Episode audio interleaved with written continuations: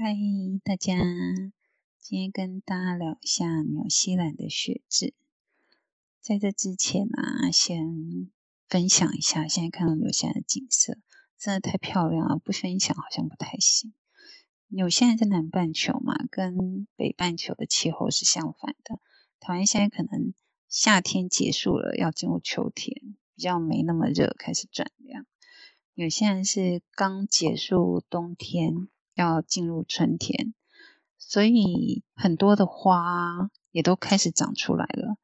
像有些人现在很这边还蛮爱种紫藤的，紫藤尤其他会把它种在可能门墙上啊，或者是那种叫做什么，嗯，露台上，因为紫藤是垂坠下来的嘛，那个颜色也很漂亮。还有就有些人家里也会种樱花，现在算是纽西兰的樱花季吧，让。日本当然现在不是了，然后现在樱花开的就很漂亮啊，就是那种像日本那种淡粉红色的，很漂亮。虽然樱花季很短，所以路上啊就会开始看到很多不一样颜色出来了，像刚刚说的紫藤，然后粉淡粉红色的樱花，还有很多花也都出来了，也都开始长了。有一些可能花苞而已，可是就不同的颜色。然后树啊也开始冒嫩嫩叶了，像在冬天的时候，这些树都都只剩枯枝我，就光秃秃的，看起来都超可怜的。但是大概在两个礼拜前，开始偷偷的冒一些嫩叶，嫩绿色，那个绿色就真的很漂亮。然后那个叶子也很可爱，就小小的这样子。所以现在在路上就可以看到这些植物们。就那种生气蓬勃，开始好像醒过来、苏醒了的那种感觉。然后现在天气也开始越来越好了嘛，不像冬天就是又湿又冷这样子，白天也长。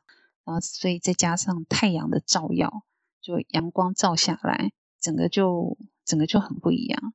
阳光真的是很神奇，你看像那个海滩呐，海滩或是海。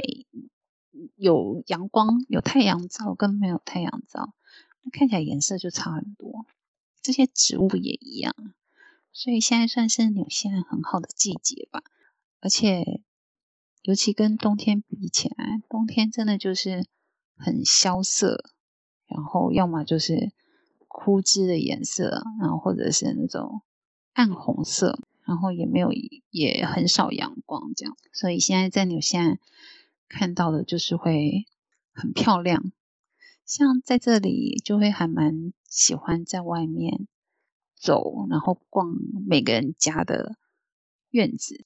可是当然不是进去逛啊，就路过的时候就会看到每个人，有些人就很认真在设计跟整理自己家的院子。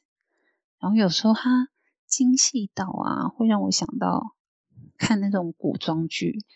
的那种什么大户人家的宅院啊，请人来就是有那种什么山假山假水，然后很漂亮的树。这边当然不至于到有假山假水啊，可是就看得出来是很很用心的在设计，然后再搭配他们的房子，这里每一间房子都不一样嘛，整个看起来就很有设计感。那设计感不是现代的那种，是。啊！但是你看得出来，它有设计，有用心，很有美感。这样子，这边就是现在，如果走在纽西兰路上的话，看到的就是这幅光景，很漂亮。好，然后刚刚提到的纽西兰学制，纽西兰的学制啊，可以粗略分为学龄前教育、基础教育、中等教育跟进阶教育。学龄前教育就是从出生到念小学前，这是他们政府说的啦。可是出生要什么教育？哎，也有可能。现在不是很多什么零岁零岁教育就开始给小朋友，零岁的小朋友、未满一岁的小朋友看什么图案或玩什么游戏这样子。那在纽西兰这段时间教育不是强制的，可是虽然不是强制，可是政府算是鼓励吧，所以他会提供给三岁到五岁的小朋友。每一个礼拜去上二十个小时的免费幼稚园，就类似台湾的幼稚园，他们当然有很多有 JK 啊什么的。那一个礼拜二小时、二十个小时，可以看家长怎么分配，看是固定哪几天的什么时段啊，或者是就有些家长他也会再搭配自己自费的时间，然后把整个时间填满，小朋友就送去幼稚园，让他上好上满这样子，这妈妈应该比较开心。学龄前教育之后啊，再来就是这里五岁开始念小学。所以他们的免费教育是五岁到十九岁，觉得这免费当然是给有限的公民或是居民啊。如果不是这个身份是以就那种国际学生的话，就就是可能国际学生的学费的吧。但他们的政府规定的强制接受教育的年纪是六岁到十六岁，所以可以看得出来，虽然政府很鼓励大家。可能你让你免费念书念到十九岁，但是可能每个人也不一样嘛。有些人也许十六岁他就想去工作了，所以他其实他就只有强制到十六岁。那在这个阶段，他们的教育会分为一共分为十三个年级，前面一到八年级就是属于基础教育。我觉得这有一点像是台湾的小学，因为他这个年龄是五岁到十二岁。台湾小学毕业差不多十二岁嘛，再来的话就是中等教育，九年级到十二年十三年级这段时间可以把它想成是台湾的国中跟高中，但是它比台湾的国中高中少五少少一年，它就念五年这样，所以他的中等教育结束差不多十七岁。那如果继续升学的话，就可能差不多是十七岁上大学这样子。那这里的学校啊，也是有分公立跟私立。公立学校就是免费的，它也是依照学区，跟台湾一样。所以好学区大家都想进好学校嘛，就好学区的房子就会比较贵。私立学校的话就没有分学区，但是私立学校。就也很贵，看把钱花在就是好的学区的房子，还是把钱花在私立学校上？就有些人也会这样考量了。公立学校虽然免费啊，可以不是说把小朋友送去就一毛钱都不用花，学校规定的教材、书本都还是要买的，尤其制服，制服真的是蛮贵的。私立学校就更贵了，可是他们的私立学校师资环境跟设备。都比公立学校好很多。像前一阵子因为疫情的关系，有些人也停课嘛，那就停课，但是在家里上课，远端教学。这个时候啊，公立学校跟私立学校就有很明显的差别。公私立学校的应变，然后事前准备，跟远距教学，它的它的完整性，跟上课方式。就比公立学校胜好很多，非常多。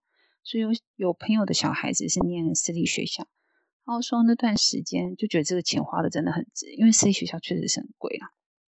可是即使私立学校，我觉得压力也没有到那么跟亚洲国家比，其实他的念书的压力也没有到那么大了。像我有个朋友刚来纽西兰，然后小朋友是上就是一般的公立小学。每次回来的时候啊，他们的爸爸妈妈就会问，就说：“你今天在学校干什么？老师教什么？好不好玩啊？有没有人欺负你什么的？”可能那小朋友啊，每次的回答要么就是画画，然后要么玩水，然后什么玩球、玩沙。那爸爸就爸爸跟妈妈就很纳闷，是到底是他们小朋友英文不够好，所以不知道老师在干嘛，自己做自己的。还是说这边真的就是都一直让小朋友就在玩跟画画，可是我觉得也是有可能，因为他的小学是五岁就入学嘛。如果在比较小的时候，他主要应该还是让小朋友玩，而且他们这里真的很爱让小朋友在户外玩沙，他们连那个溜滑梯啊都会坐在像沙坑上，就让你溜下来就掉进沙堆里这样子。他们很爱玩沙，他们好像就是。沙跟水的概念有点一样，就是觉得这个对小朋友很好这样。可能有时候在路上看到有那种小学生啊，他背着书包，看那个书包看起来就很鼓、很大、很大一颗这样子，可是里面可能就是装着一颗球啊、便当盒啊、水壶啊。高年级一点的话，可能还要再装笔电吧。然后像如果有体育课的话，像我儿子大脚怪，他书包里就还要再塞他的那个巨无霸球鞋，然后一件运动服、一件运动裤，书包就会变得很重很鼓，这样看起来好像很厉害，好像多用功什么，背了很多书之类的。可是我觉得这边的中等教育的到最后三年，就是十一年级到十三年级，相对是会比较有压力的，就是跟前面的比起来啦，因为他们接下来就是要念大学嘛，如果要升学的话，然后念大学，他们每个大学的科系都有他们自己的要求，他们会要求在高中的时候修过什么课，然后这些课的成绩是什么。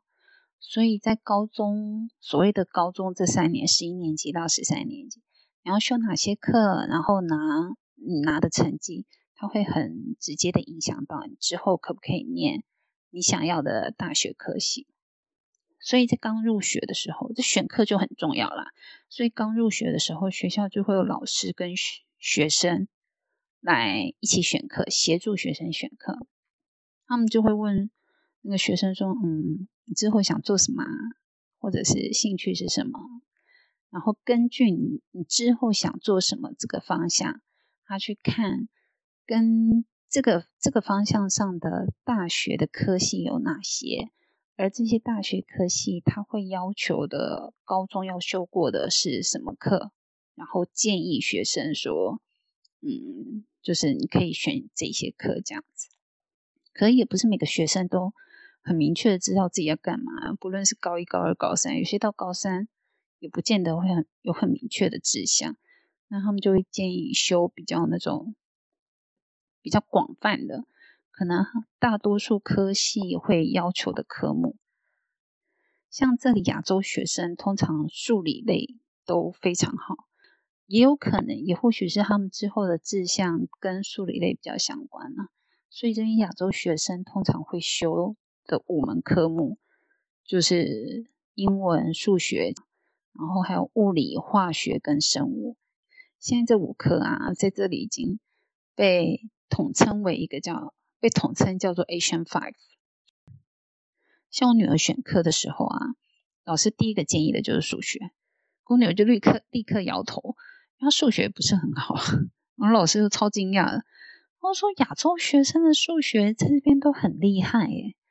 都很轻松就可以拿到 excellence，然后甚至是就是跳级修更高一年级的数学，然后还跟我女儿说，在台湾的数学可能有这么难，但在这里的数学是这样简单，就感觉出来老师觉得非常不可思议啦，怎么坐在这边坐在他面前这个亚洲小女生会说不修数学？在高高中结束就中等教育结束之后。就是进阶教育，这个进阶教育不只是走大学啦，你可以选择技术学校啊、职业学校。其实他们这里还蛮多人，如果是继续升学的话，还蛮多会选择技术学校或职业学校的。有些一共有八所大学，当然如果大学后继续念书，就是研究所啊、博士啊。可能有些人是真的没有那么爱念书，就是了。所以有些人的。教育学制基本上大概它的整个架构差不多就是这样子，所以今天就先分享到这边喽。之后如果我想到其他的，再跟大家再跟大家聊一聊喽。先这样喽，拜拜。